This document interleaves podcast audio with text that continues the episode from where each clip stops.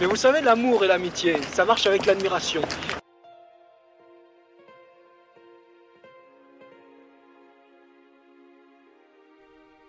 Admirare. J'invite les gens que j'admire, des images qui m'ont permis, qui me permettent encore de m'éveiller. Que cachent ces images? Qu'est-ce que ces images disent de nous? Je me change en miroir pour, je l'espère, mieux le dévoiler.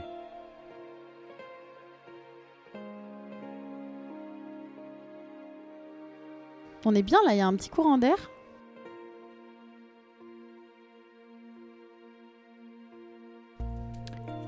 Bonjour Monsieur Brott et merci de votre participation à ce deuxième épisode du podcast Admirare. Et bien sûr, bienvenue à tous. Alors, je me propose d'un premier temps de vous présenter pour ceux qui éventuellement ne vous connaîtraient pas, et puis ensuite de vous laisser la parole pour vous laisser compléter sur ce que j'aurais pu oublier ou qui serait ni dans votre livre ni euh, sur Wikipédia. Wikipédia qui d'ailleurs fait l'objet d'une entrée assez drôle dans le livre. On aura peut-être l'occasion d'y revenir euh, ensemble. Alors, qui est François Brotte Eh bien, vous êtes un homme politique qui avait exercé de nombreuses fonctions, député et président du directoire de RTE, mais aussi deux fonctions importantes au sein de l'Assemblée nationale, président de la commission des affaires économiques et président du groupe France-Taïwan. Taïwan qui est un pays, un sujet que vous connaissez bien, euh, qui mériterait de prendre un moment pour faire un podcast entier ensemble sur ce sujet, puisque c'est un sujet aussi que je suis depuis assez longtemps. Alors, le moment sympa, les raisons de mon admiration et donc de votre invitation aujourd'hui dans le podcast Admirare. Euh, il y a trois points qui ont particulièrement retenu mon attention. Le premier, c'est votre parcours, un parcours euh, singulier, en dehors des sentiers battus et surtout euh, en dehors du moule de l'élite républicaine. Et je crois que c'est intéressant qu'on y revienne plus tard. Le second point, c'est votre engagement concret euh, sur des sujets pas toujours sexy, mais qui ont toujours un impact réel sur les populations.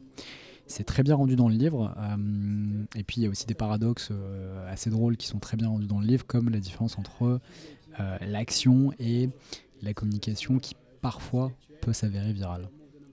Et puis enfin, j'ai envie de faire un focus sur deux accomplissements qui m'ont interpellé. Tout d'abord la trêve hivernale énergie, euh, que peu de gens connaissent, mais qui correspond à l'absence de coupure d'eau toute l'année et à l'absence de coupure de gaz et d'électricité pendant l'hiver, qu'on peut à mon avis largement mettre à votre crédit. Et puis enfin, le pilotage de la loi Florange, un accomplissement non négligeable puisque c'est la loi qui permet la reprise de sites industriels menacés de fermeture par leurs propriétaires et donc euh, qui permet ainsi de contribuer à la sauvegarde de l'emploi, mais aussi des capacités industrielles euh, stratégiques ou des savoir-faire. Voilà, euh, j'ai beaucoup parlé, je vous laisse la parole et puis surtout n'hésitez pas à me dire si vous oubliez quelque chose. Bon, j'étais maire aussi longtemps, vous ne l'avez pas évoqué, mais c'est un, moment de ma vie qui est important. J'ai été saltimbanque beaucoup aussi, puisque j'ai fait de la radio, de la télé, de la chanson, du théâtre. Effectivement, je suis un peu un, je le dis souvent, je, suis un peu un gitan sans être gitan et parfois je le regrette. Euh, et je viens de nulle part quand j'arrive quelque part. Euh, on se demande ce que je fous là, quoi, parce qu'effectivement, je, n'appartiens à aucun corps, je ne suis pas euh, surdiplômé, et donc c'est un peu extravagant parfois vu des autres. Donc c'est un parcours, un parcours de l'école de la République, je le revendique parce que je pense qu'il doit donner la possibilité à tout le monde de se dire qu'il y a plein de trucs possibles. C'est exactement l'enjeu du podcast, c'est d'une certaine manière de montrer que c'est possible au travers des parcours qu'on va évoquer. c'était évidemment ma première question, vous l'avez très bien dit. Comment on fait pour avoir une carrière aussi riche? Donc on pourrait euh, rentrer dans le détail en effet, mais euh, c'est pas seulement le fait d'être député, mais c'est la façon dont vous avez été député, l'impact que vous avez eu. Comment on fait pour casser les codes? Comment on fait pour percer en dehors des systèmes? Bon, Je pense pas qu'il y ait de recette miracle. Je pense que c'est le caractère de chacun qui, le détermine. Bon. Euh, moi, je, viens d'un milieu euh, très modeste, hein, puisque mon père a commencé son activité en plantant des poteaux électriques. je trouve que c'est un peu drôle, puisque je me suis retrouvé euh, président du directoire de RTE quelques, décennies plus tard. Et d'ailleurs, en entrant dans l'entreprise, c'est ce que j'ai dit, le seul conflit que j'ai sur le plan des conflits, c'est cette origine-là que je revendique. Bon, euh, même si mon père méritait de faire tout à fait autre chose. D'ailleurs, il a fait d'autres choses, il a été cadre ensuite. Il a évolué dans cette, euh, grande entreprise. Euh, famille modeste, famille nombreuse, euh, ce qui fait que je, j'étais cinq frères et sœurs dans une petite maison. Donc moi à 15 ans j'ai pris une piole à l'extérieur parce que, c'était compliqué d'être un peu agglutinés les, uns avec les autres, avec l'accord de mes parents d'ailleurs, j'ai fait ça. Et je me suis toujours dit qu'il fallait que chaque année il se passe un truc dans ma vie. Je me faisais des défis comme ça. Ça, ça, c'est intéressant. Ouais. Donc chaque année, Chaque il y avait année, il y avait un nouveau défi. Je ne le programmais pas à l'avance. Je, je m- je me le programmais sans forcément euh, tout faire pour, euh, pour réussir, parce que les choses, il faut quand même aussi euh, laisser une part au destin. hein. Et puis, bon, il ne faut pas, faut pas rêver. On n'est pas le seul à pouvoir agir sur les curseurs qui euh, déterminent notre vie. hein. Et donc, par contre, il faut être euh, attentif aux rencontres. Il faut prendre quelques risques, sinon c'est vrai qu'on n'avance pas. Parfois on se casse la gueule, hein, c'est- assez, normal. Et puis, il ne faut pas lésigner sur les opportunités. Vous savez, euh, je, pense toujours à, cette... euh, j'avais fait l'interview quand je faisais de la radio de plein de gens, dont Michel Sardou. Alors, Michel Sardou, c'était pas mal. Lui, il m'a dit un truc que j'avais trouvé un peu cucu quoi, à l'époque. Euh, je me souviens, c'était... euh, à Lyon, il donnait un spectacle, très beau spectacle, c'est quand même une, bête de scène, il faut le remarquer. euh, et euh, il était en peignoir, je crois, et on était assez détendu dans l'interview. Bon, moi je faisais mon taf, hein, comme on dit. Et puis la dernière question, je lui avais dit, mais est-ce que, qu'est-ce que vous diriez à un jeune aujourd'hui? C'est un peu votre question. C'est un peu votre question. Et il m'avait répondu avec le ton sardou, eh bien je lui dirais qu'il faut dire je veux, encore je veux, toujours je veux. Bon, c'était un peu euh, caricature de, lui-même dans cette réponse, mais au fond, euh, cette question d'avoir une volonté de rien lâcher par rapport aux perspectives qu'on se donne, euh, c'est l'une des clés. C'est l'une des clés, même s'il y a des moments de, de- de désarroi, pour ne pas dire de détresse, il ne faut pas exagérer, euh, ben, on peut rebondir. Et alors justement, est-ce que vous avez eu d'autres personnes comme ça qui vous ont tendu la main, soit de manière un petit peu indirecte, comme Sardou qui vous a dit une sorte de vérité générale que vous avez compris plus tard? Est-ce qu'en politique ou euh, parce que quand vous avez été maire, avant d'être maire, vous avez été adjoint au maire Est-ce que ça a été euh, aussi ces années de formation? Est-ce que euh, est-ce que quelqu'un quand même vous a tendu la main à un moment ou vraiment ça a été euh, votre les volonté mains, comme vous euh, l'évoquez quand elles se tendent, il faut les prendre. hein. Euh, moi, j'ai été un peu matricé sur le plan politique et, et social par un prêtre ouvrier. C'est- entré à la jeunesse ouvrière chrétienne à l'époque, donc ça aussi, ça fait, ça fait vieux monde, hein, comme on dit. Et avec un respect, euh, c'est un jeune d'ailleurs, un, un respect des, des- des valeurs, un respect de euh, la capacité euh, d'un jeune à penser par lui-même. Et j'avais été très attiré par euh, justement ce- ces raisonnements. Et lui, il m'avait tendu la main au sens où il m'avait fait avancer dans une conception du monde qui était d'approche plutôt sociale, pour ne pas dire socialiste à l'époque. hein. Euh, pour autant, je me suis fait virer d'une église euh, assez rapidement, pas par lui, mais par un autre curé. Un jour où j'ai dit à. Si on dit tribune, c'est pas le mot, mais vous savez, il y a des moments. euh, j'ai été catho, je crois plus l'être beaucoup, mais enfin j'allais à la messe et j'étais venu faire une, dire qu'il fallait faire une prière pour les victimes du colonialisme français à Djibouti. Bon, ça la foutait mal, quoi. hein. Euh, et donc on m'a expliqué que c'était pas la peine que je revienne. Bon, je sais pas si j'avais vraiment conscience de ce que je disais, j'avais j'avais 15 ou 16 ans quand j'ai dit ça. Euh, j'avais été choqué par un certain nombre d'images. Bon, la présence militaire française dans le monde, c'est un truc plus compliqué que la caricature que moi-même j'en faisais à ce moment-là. Mais bon, donc ça c'est peut-être euh, premier, euh, premier entendu. Ensuite, euh, je suis rentré en politique assez jeune, hein, puisque j'avais j'avais euh, 18 ans quand je suis rentré au, au Parti Socialiste, enfin un peu plus, non, 20 ans. Et euh, je suis rentré parce que je le raconte dans le livre. Euh, à l'époque, je faisais de la radio, j'avais un statut d'intermittent du spectacle, très précaire. Et euh, il y a un organisme qui s'appelle le SAC, Service d'Action Civique, qui était police euh, dirigée par Pasqua, hein, qui m'a coincé. Enfin, deux types de cette euh, organisation m'ont coincé un jour dans le studio. Ils travaillaient dans l'entreprise en me disant maintenant, tu arrêtes de parler du Larzac, quelque chose comme ça, tu sinon tu vas te faire virer. Et puis on a des dossiers sur toi, on t'a vu boire un pot avec une femme qui n'est pas ta femme, etc. Vous voyez, c'était un peu glauque quand même.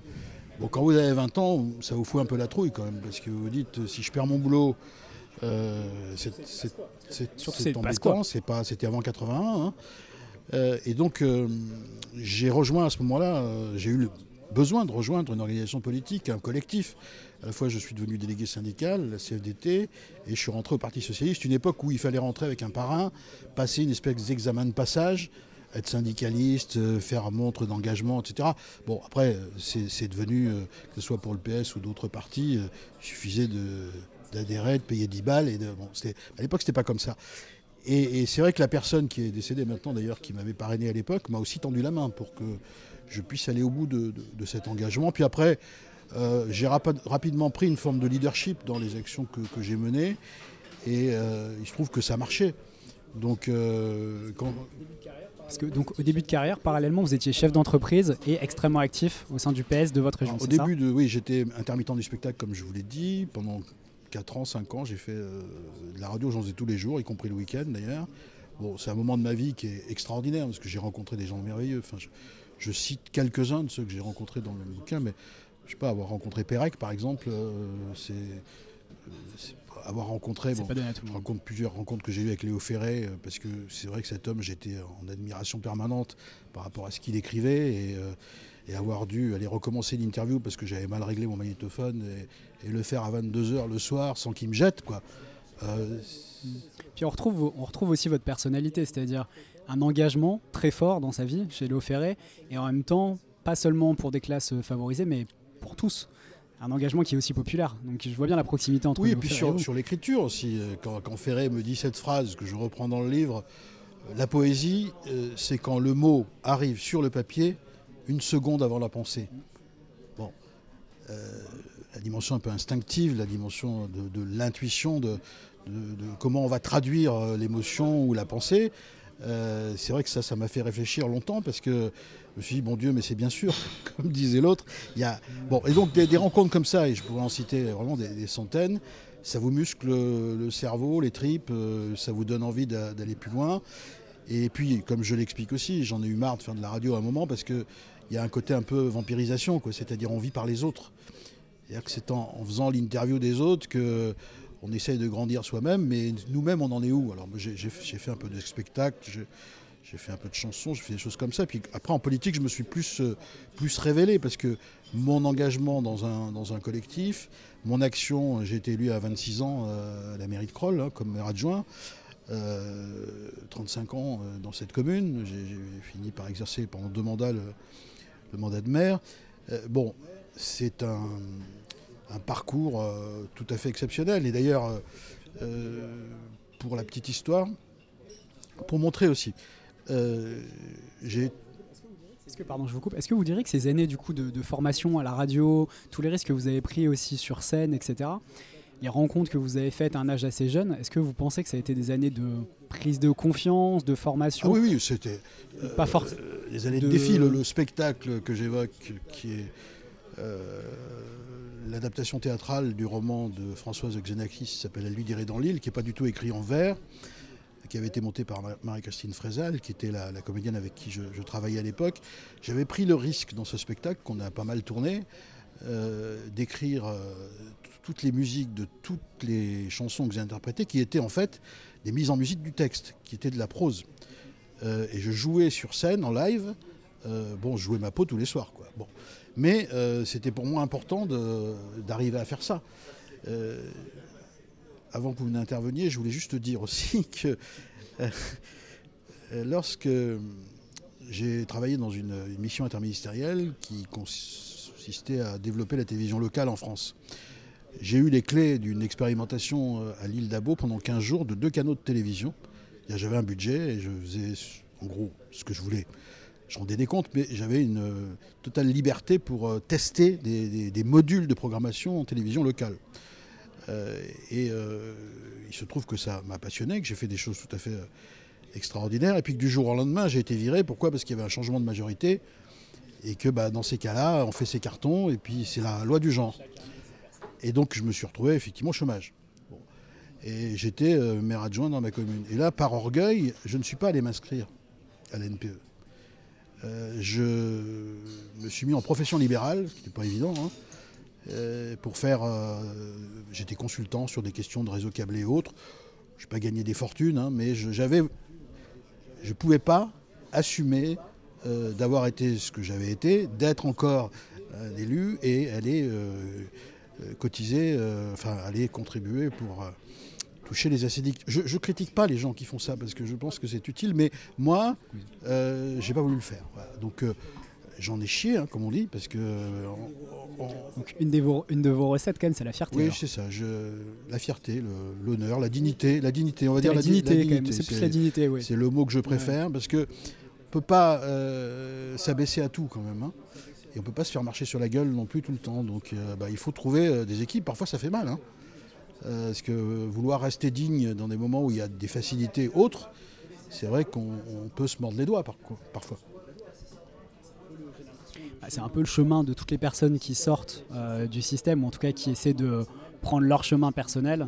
Ce que vous exprimiez au début, dès qu'on n'est pas dans le moule, euh, soit on se force à rentrer dans le moule et là aussi ça fait mal, soit on prend un original et là aussi ça fait mal parce qu'il faut le créer ce chemin et donc il faut y mettre beaucoup beaucoup d'énergie. Oui, mais il y a plus d'air quand euh, on crée son chemin que quand on rentre dans le moule. hein. Enfin, moi j'étouffe hein, dans un moule. hein. Donc c'était pas finalement aussi difficile que ça. Parce que je pense qu'il y a des choses en rentrant dans le moule que je n'aurais pas pu euh, accepter longtemps. Donc euh, je tenais pas vraiment en place. Mais pour vous c'était la meilleure, euh, le Ouais, meilleur chemin. Ouais. Donc euh, je ne me donne pas une médaille parce que j'ai fait ça. Je pense que je pouvais pas faire autre chose. Peut-être la médaille, c'est de vous être écouté quand même, d'avoir été fidèle à vous-même et d'avoir accepté que votre chemin, il passerait pas par rentrer dans le moule ou il passerait pas par effectivement faire le choix de facilité à ce moment-là. Oui, même si euh, justement cette mission interministérielle que j'évoquais, j'avais été mandaté pour aller expliquer aux différents préfets de région euh, quelle, allait être la politique pour développer les réseaux câblés. Et quand j'arrivais euh, devant un préfet, alors que moi je venais de nulle part pour lui expliquer ce qu'il devait faire dans son rôle de préfet sur les thèmes qui étaient ceux que je développais, n'ayant jamais été énarque, le regrettant d'ailleurs, parce que je critique pas, hein, Sauf que c'était trop tard. Moi, été papa à 18 ans. euh, je voulais faire des études longues. J'ai pas pu faire d'études longues parce qu'il fallait euh, gagner sa croûte, quoi. Euh, et donc, c'est vrai que parfois, souvent, j'ai été interpellé par ceux qui étaient dans le moule. J'ai regretté de pas y être. Mais de toute façon, il était trop tard pour y rentrer. Donc, et, c'est vrai que quand j'ai ensuite été nommé, beaucoup plus tard, à la présidence du directoire de, RTE, certains ont considéré que je faisais un hold-up, puisque je ne suis pas corps des mines, je ne suis pas énard. Et donc, euh, en plus, euh, avoir un bilan et s'en sortir correctement, euh, ça agace ceux qui considèrent que des gens comme moi n'ont rien à faire dans des postes qui leur reviennent de droit. Et je le dis dans le livre, ce qui m'a le plus frappé dans, ce moment-là, c'est les critiques que j'ai reçues de la part d'une presse un peu décalée, un peu, révolutionnaire, qui euh, finalement supporte pas que des gens qui ne sont pas dans le moule fassent des choses euh, qui reviennent à ceux qui sont dans le moule, au prétexte que si finalement euh, on y arrive, c'est par copinage et pas par talent. Il y a un, moment dans le livre qui est très très bien évoqué d'ailleurs, je vous, je vous en remercie.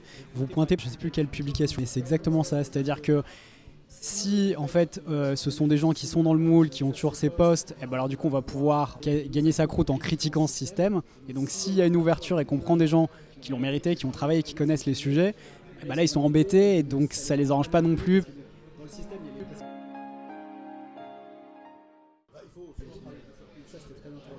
Bah, il faut souvent travailler deux fois plus quand on n'a pas fait les formations qu'ils ont pu faire. Euh, moi je comprends quelqu'un qui a fait 6 ans, 7 ans d'études après le bac, qui se dit euh, merde c'est quoi ce type là qui, qui- qui a fait quoi J'ai un DUT, hein, donc pour dire les choses. Euh, donc c'est quand même bac plus 2, c'est énorme. Mais je veux dire, ça ça, ça permet pas normalement d'accéder à, à des hautes fonctions. Bon, et, euh, et c'est vrai que le travail euh, a fait le reste. le- mais ce travail-là, hum, c'est des études permanentes aussi. Et il m'est arrivé très souvent d'en savoir significativement plus que certains qui avaient à étudier longtemps. Donc je le dis aussi ça à ceux qui éventuellement ont envie de s'inspirer. Ne pas dire passez pas des diplômes, parce que je pense que les diplômes c'est utile, que les formations elles sont bien, qu'il qu'on est dans un pays où on forme des, gens tout à fait extraordinaires, y compris au niveau des ingénieurs et tout. Après, euh, sur le plan de la, vision du monde, sur le plan de comment on se positionne soi-même dans, tel ou tel système, ça, ces formations ont, du mal à, l'apprendre. C'est-à-dire qu'on a, il y a un moule de formation qui n'invite pas à positionner sa propre personnalité, parce qu'on peut avoir 10 personnes qui suivent la même formation, c'est 10 personnalités différentes. Ce qui est intéressant, c'est qu'ils puissent se révéler dans leur action professionnelle et personnelle derrière, au vu de ce qu'ils sont eux, en plus de ce qu'ils ont appris. Et parfois, et je l'ai remarqué souvent en, dirigeant des gens de, cette qualité, ils, ont du mal à sortir, euh, à, casser l'armure, quoi, si vous voulez. Alors que là, ils peuvent décupler le, le- le talent. Et ça, malheureusement, ça ne s'apprend pas à l'école. Peut-être qu'on peut faire un mini focus sur le livre, parce qu'il y a des choses qui m'ont, enfin il y a plein de choses qui m'ont intéressé dans le livre.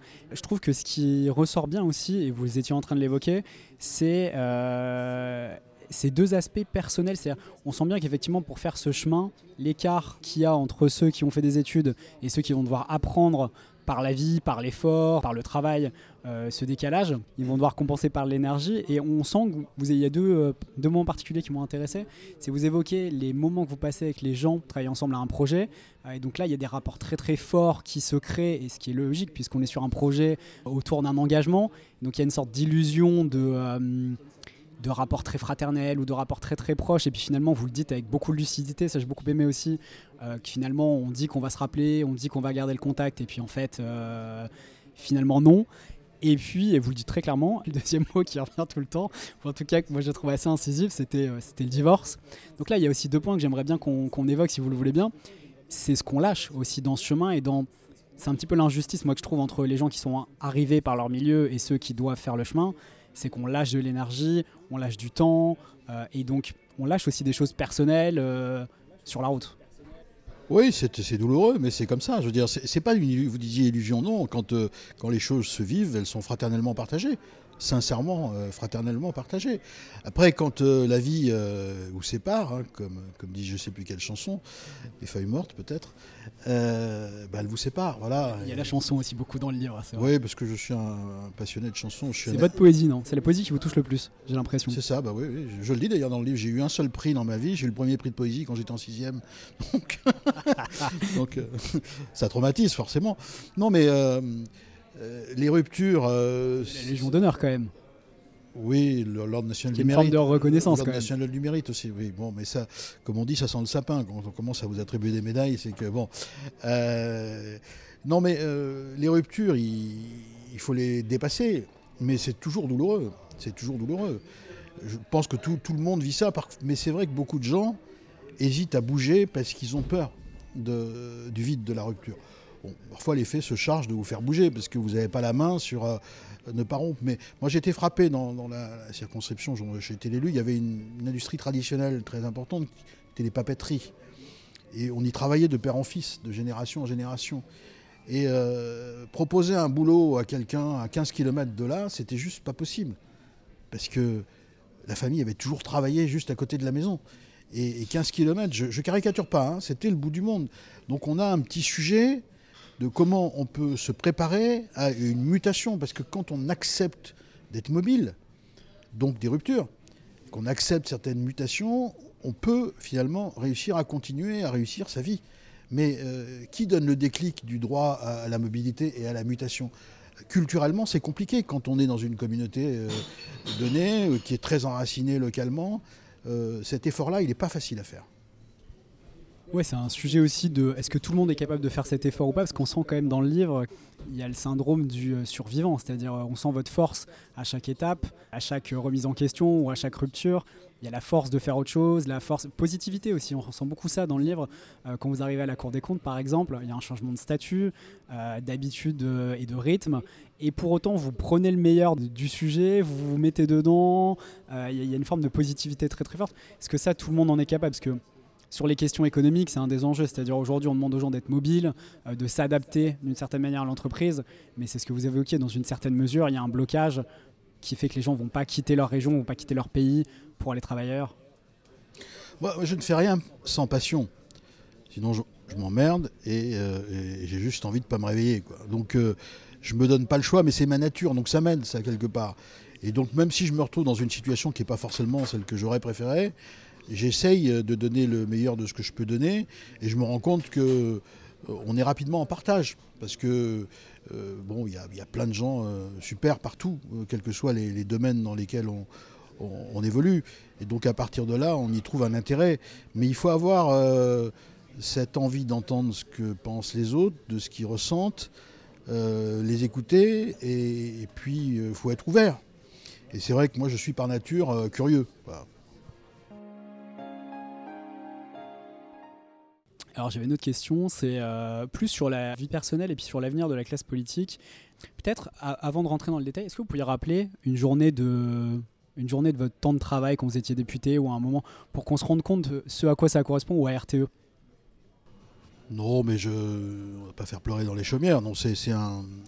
C'est des pleins temps, on fait deux fois 35 heures dans la semaine. Hein, mais je m'en plains pas, c'est un, un, choix. Je veux dire que, et notamment quand on est élu, moi j'ai été un grand cumulard. Hein, J'étais maire, euh, président de commission, président de grande communauté de communes que j'avais euh, réussi à créer avec le, collectif d'élus sur le, sur le secteur.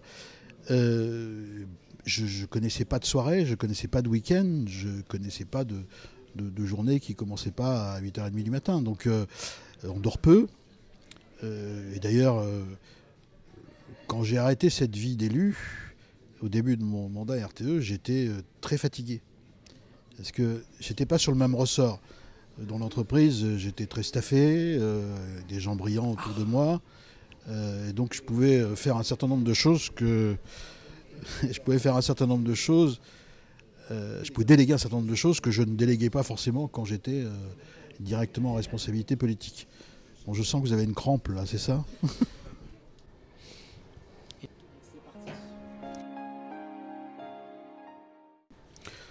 Oui, donc sur l'implication, sur, le, temps, moi j'ai essayé quand, euh, quand j'étais parlementaire, donc je l'ai été un peu plus de 18 ans, ce qui me vaut le, privilège d'être parlementaire honoraire, parce que si on est moins de 18 ans, on n'est pas honoraire. Voilà. Bon. Et euh, j'ai essayé d'être autant impliqué euh, au Parlement que dans ma circonscription. Euh, premier jour où je suis rentré, je me souviens d'un lu un, ancien maire de, maire de Pau qui avait été ministre et qui me dit écoute petit, ça sert à rien de venir ici, c'est pas là que tu gagnes tes électeurs, faut faut rester dans ta circonscription. Bon, j'avais entendu ce message euh, mais j'étais aussi passionné par le travail parlementaire et j'y ai fait des choses dès mon premier mandat dont je considère qu'elles sont utiles. Une des démonstrations du livre, c'est-à-dire que faire de la politique, ça sert à quelque chose, ça peut, faire bouger des choses dans la vie quotidienne des gens. Je, le dis comme ça, j'en suis convaincu et je veux en convaincre les autres. Et donc, euh, quand, je suis, euh, quand je suis parti pour devenir président du directoire de RTE, j'avais fait un calcul, pas de coin de table, mais assez sérieux. et j'avais rencontré 60 000 personnes en, en, en 18 ans. Euh, soit dans les permanences, et je les rencontrais moi, je déléguais pas ça à mes assistants, donc euh, c'était blindé, hein, la journée du lundi, euh, parfois le, samedi aussi, soit sur les, les marchés et autres foires et expositions, je rencontre à peu près 2 à 3 000 personnes chaque week-end. Enfin, je voyais, et chaque fois les gens venaient me voir pour les choses, et j'ai traité 60 000 cas. L'idée c'était que quand on venait me voir, on ressorte de là euh, en meilleure forme qu'on était rentré. Je ne résolvais pas tous les problèmes, pas exagérer, je n'ai pas cette prétention. C'était des questions d'emploi, des questions de, divorce, des questions de, fiscalité, euh, des questions de logement.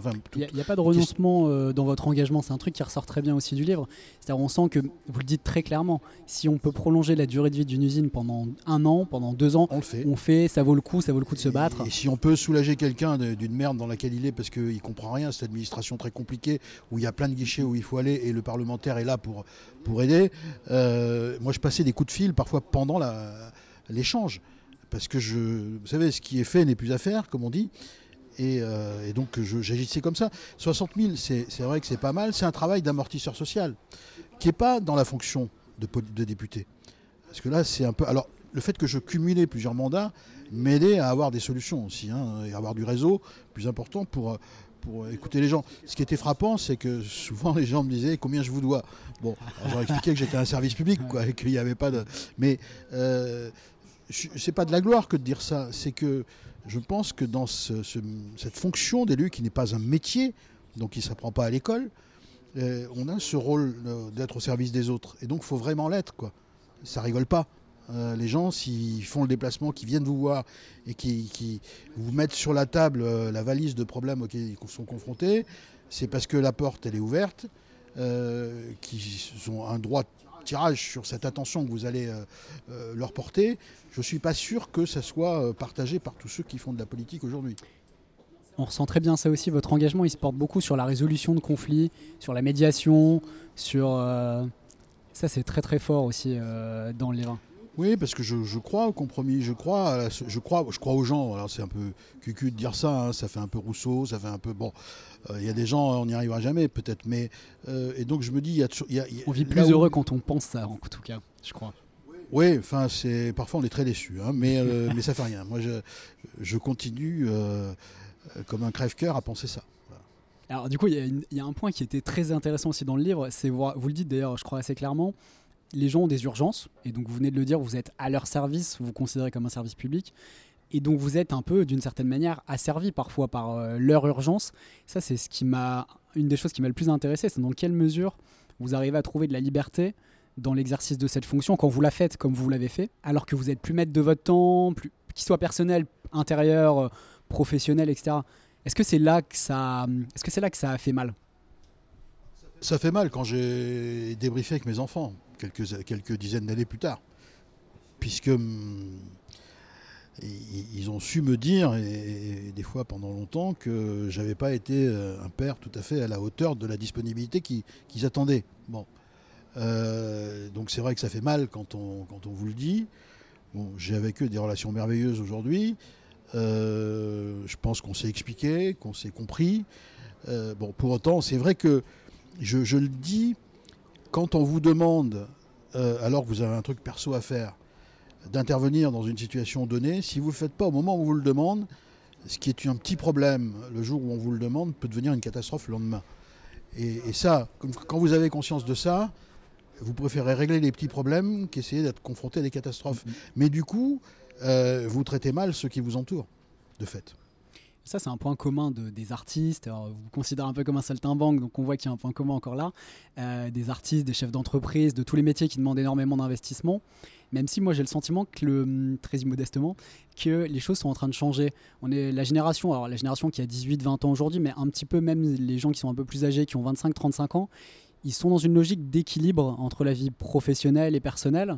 Et puis, je trouve aussi notre génération beaucoup plus active de son développement, beaucoup plus active de, dans la prise en main de ces problématiques. Euh, Aujourd'hui, voilà, il y a les réseaux sociaux, euh, il y a énormément, énormément d'informations qui est rendue accessible. Et donc, les gens, par cette information, parfois, ont plus de moyens de prendre en main euh, leur destin. Donc, il y a des situations que vous avez arbitrées ou euh, que vous avez euh, essayé de résoudre certains conflits, etc. Peut-être que certains de ces conflits ou certaines de ces difficultés personnelles vont se résoudre via d'autres réseaux dans l'avenir.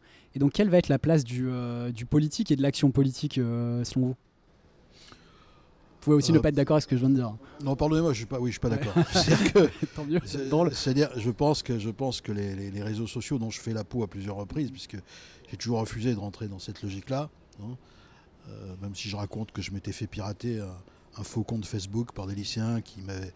J'ai mis deux ans à l'enlever. Bon, c'était pas trop violent, mais j'avais compris à partir de ce moment-là que ça craignait, quoi, quand même, pour dire, pour dire les choses un peu, un peu crûment.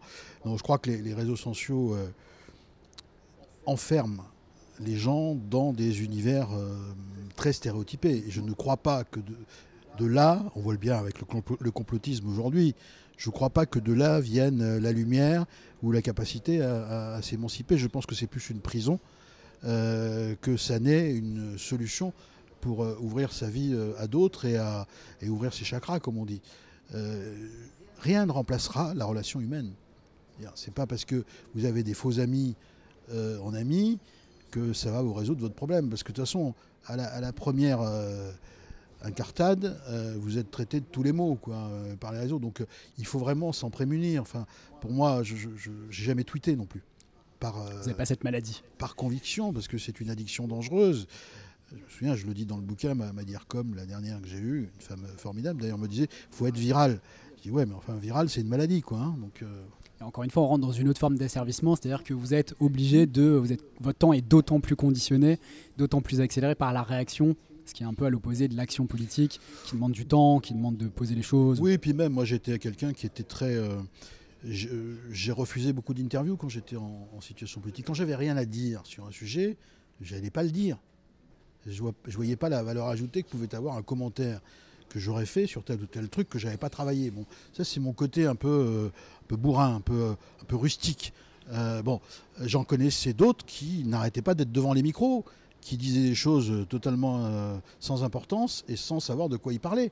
Donc c'est vrai que c'est assez, euh, c'est une école euh, particulière. Moi j'ai vu évoluer le, journal- le journalisme. J'ai été journaliste. Euh, on, avait, euh, on avait du temps pour préparer, euh, on avait des collaborateurs pour travailler. Souvent, quand les, chaînes info venaient m'interviewer, jeune journaliste qui était là me disait Bon, c'est vous qui. Oui, euh, quelle question je dois vous poser pour. bon. Ben, écoutez, oui, parce que votre sujet est très technique, donc voilà. Et, ma réponse était, vous allez en garder com- combien de temps? 30 secondes? Bon, ben donc je m'arrangeais pour faire 30 secondes, point. Parce que si je faisais 3 minutes et qu'il piochait dans ces 3 minutes des choses qui n'étaient pas Ça, c'est le centrales par ce que- donc, que par vous rapport à ce que j'avais envie de dire. Non, mais c'est pas leur faute. Je veux dire, on leur demande de faire 10 interviews par jour. Enfin, et puis en plus, ils ont la caméra sur l'épaule, ils tiennent le micro. Enfin, euh, c'est quand même compliqué. hein. Donc euh, ça, ça fabrique un, un autre mode de, de, de journée. Et finalement, tout le monde s'adapte. Celui qui pose la question et celui qui répond. Mais elle est où la, la réalité dans tout ça euh, d'une communication euh, sincère? Est-ce que vous avez une idée de, des, euh, du prochain challenge? Parce que avec tout ce que vous avez évoqué, on imagine plein de pistes qui pourraient être passionnantes. Vous avez une expérience euh, à transmettre. Alors il y a le livre euh, qui est là et qui fait cet exercice-là. Il y a Ouais, le livre. dire, voilà, Ouais, il y a, il y a un premier rendez-vous. Parce que pourquoi faire paraître mais, cette expérience-là C'est juste parce que je considère qu'il y a un vrai danger pour la démocratie aujourd'hui. Je pense que quand on voit les taux d'abstention, quand on voit la mainmise des réseaux sociaux justement sur euh, des informations bidons, sur euh, le harcèlement, sur euh, l'enivrement collectif, quand on voit le bashing permanent face aux femmes et aux hommes politiques, parce que Et de la démocratie en général. on, dit pique-pendre tout le temps. Moi, je trouve que moi, ça me fout la trouille. C'est-à-dire, je me dis là, si on joue avec ça encore plus avant et plus longtemps, euh, ça va être quoi la solution? La dictature? Parce que, bon, moi, je suis très favorable à la démocratie représentative. Je sais que d'autres ont- sont plus favorables à une démocratie directe où on ferait euh, un référendum tous les jours pour savoir comment on agit. Euh, sauf que l'action publique, c'est souvent dans le, long temps, dans le temps long, Bien comme l'action industrielle d'ailleurs.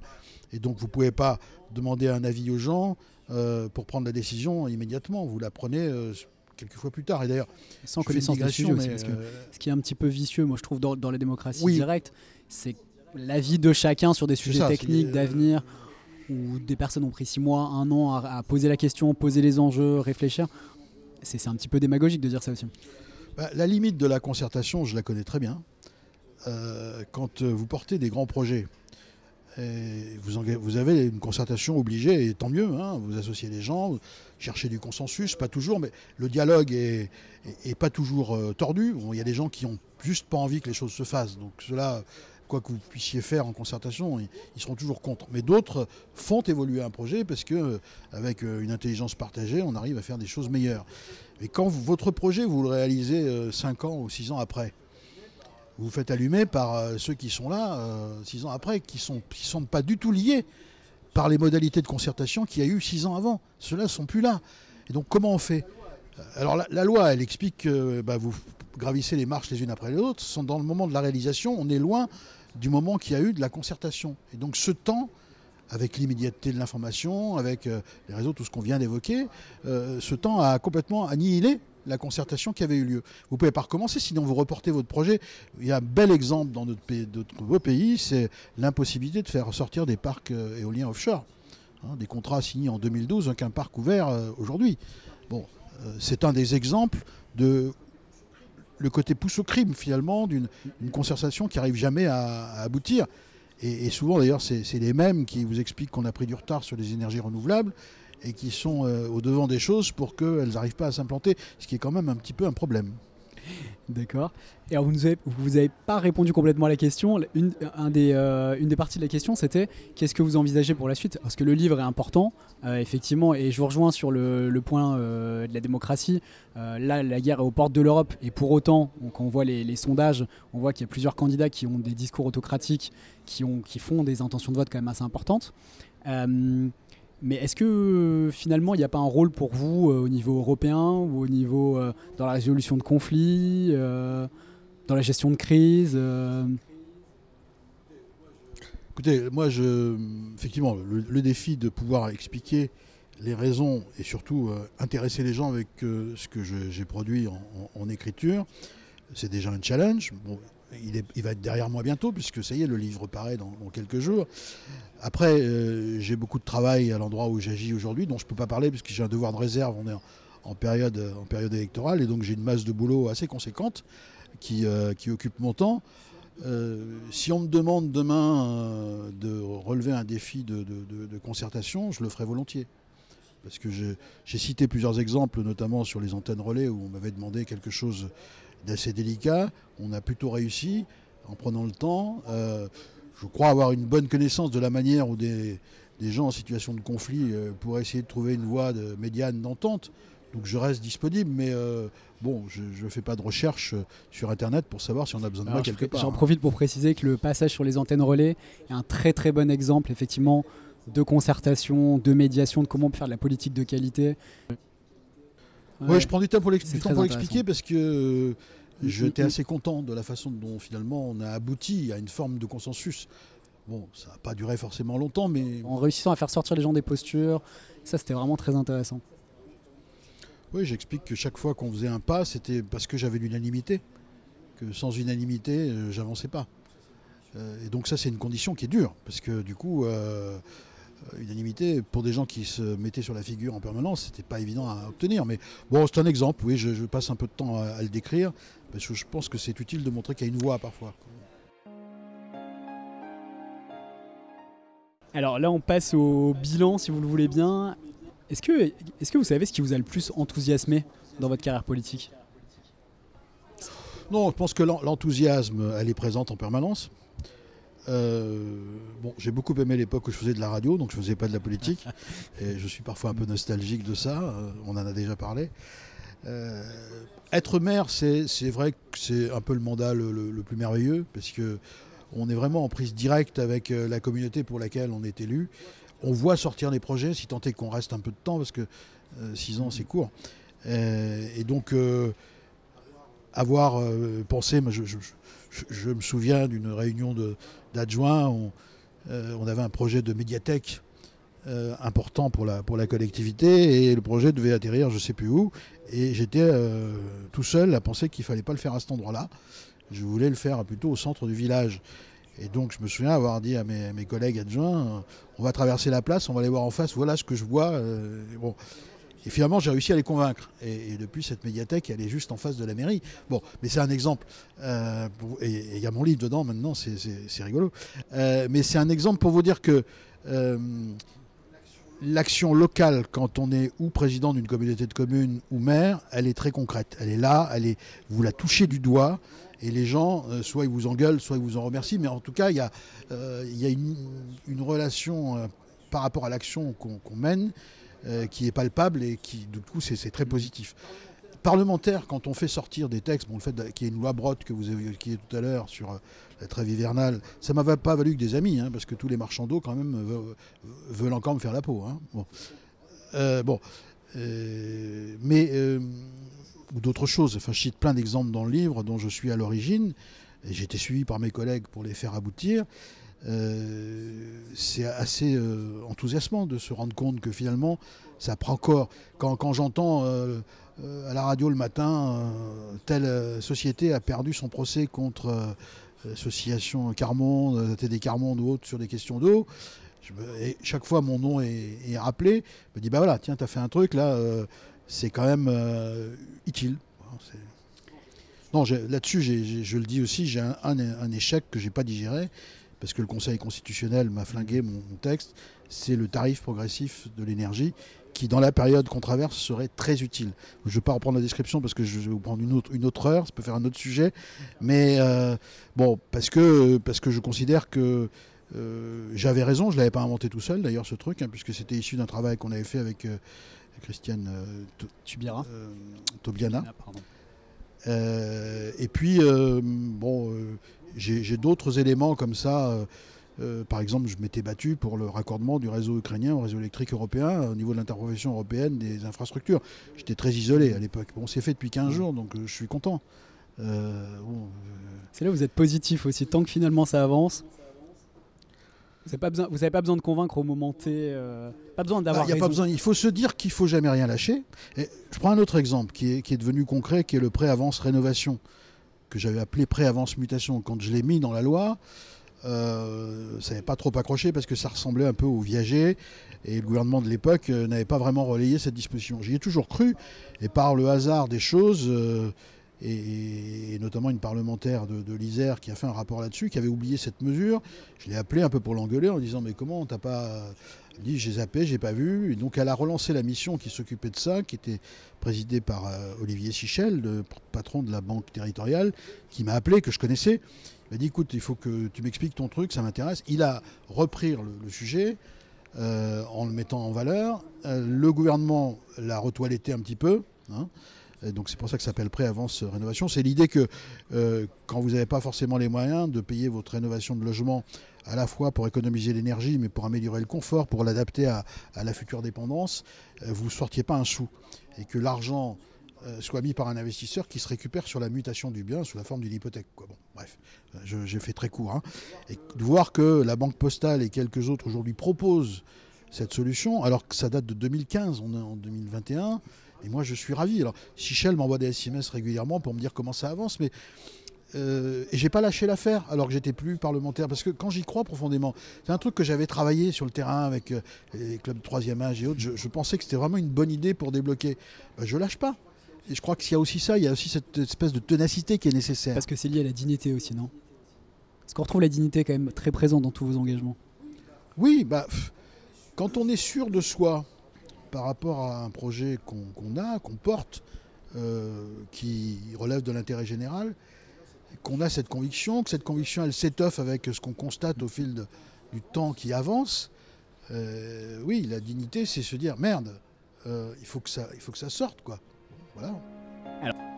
Il faut s'entendre sur le mot réussir. Moi, je crois qu'on ne réussit qu'une seule chose, on réussit ses rêves. On a un rêve et on essaie de bâtir, de, de structurer ce rêve. Alors, euh, dans ce sens-là, il est exact que j'ai travaillé pour réussir, pour réussir Alors, si vous me permettez, je voudrais bien faire un petit parallèle sur vos deux propositions euh, pour les candidats à la magistrature suprême. Euh, c'est un point important dans le livre aussi, qui m'ont beaucoup intéressé. Et le parallèle, en fait, ça m'a rappelé une interview de Brel, je ne sais pas si vous l'avez vu, où il évoque son parcours. Il dit qu'il a travaillé à réaliser ses rêves et que le succès du coup c'est de réaliser ses rêves. C'est un, une très très belle interview qu'on peut voir sur YouTube.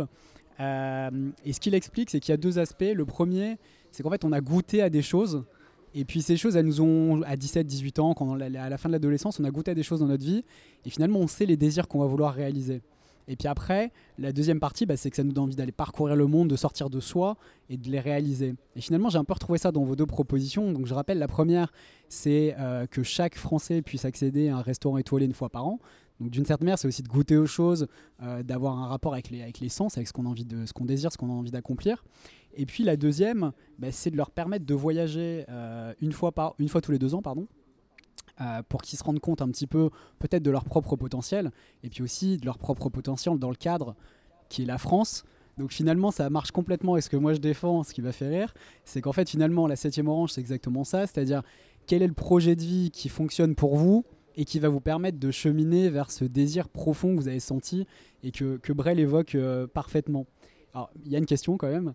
Euh, la question, c'est de savoir, est-ce que, euh, après autant d'années, vous avez réussi à mettre le doigt sur le, ce que vous aviez recherché en politique?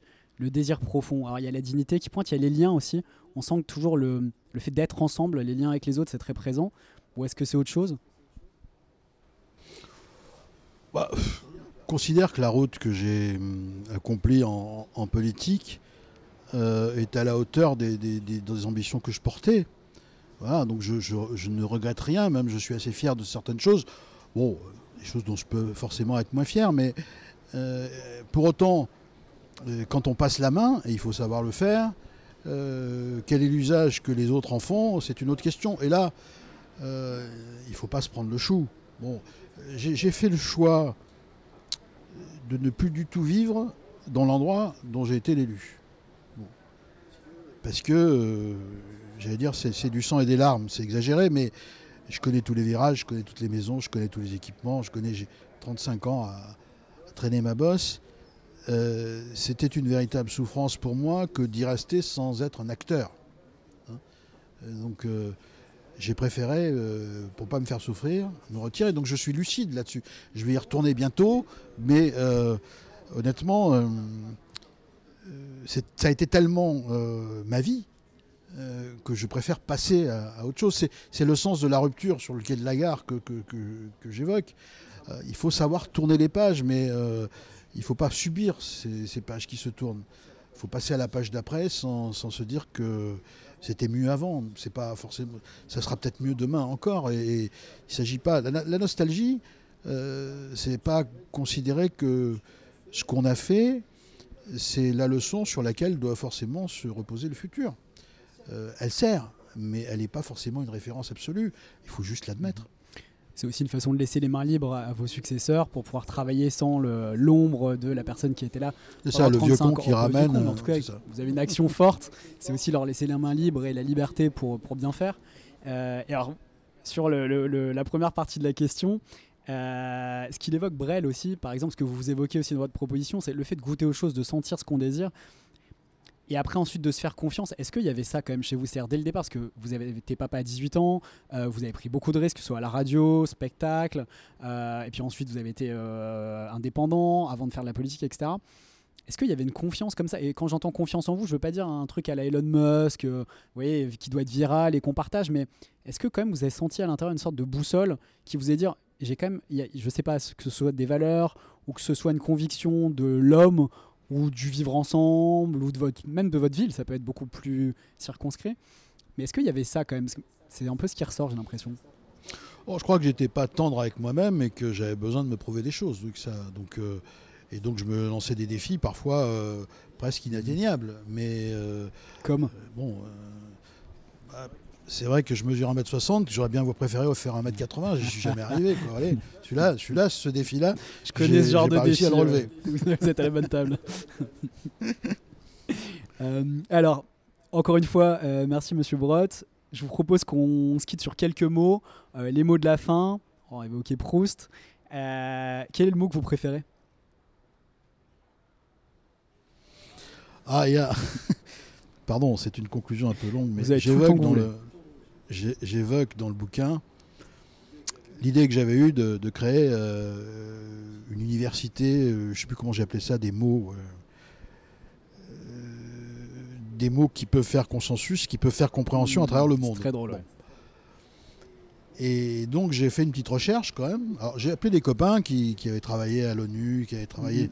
à l'international, pour essayer de faire une liste de mots qui avaient un sens commun euh, dans plusieurs pays du monde, une espèce d'espéranto mondial, quoi, hein, pas seulement européen. Espéranto, c'était la langue.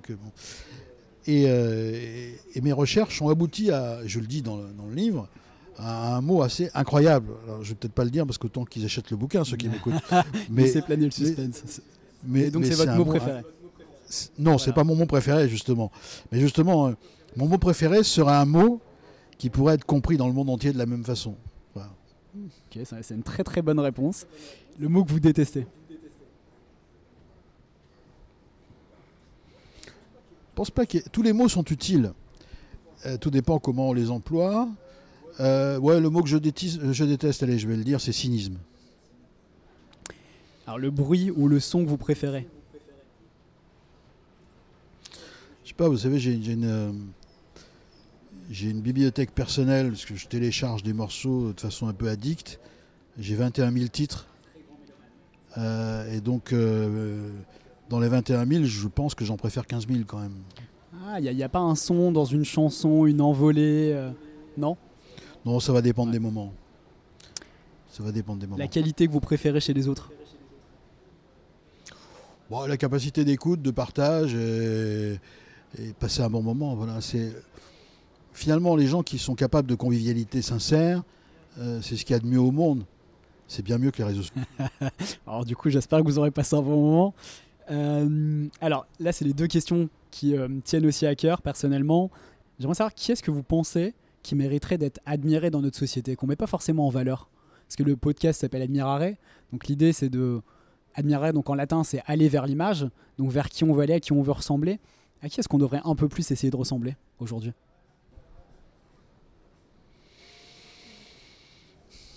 Je sais pas, c'est. C'est pas très personnel. Hein.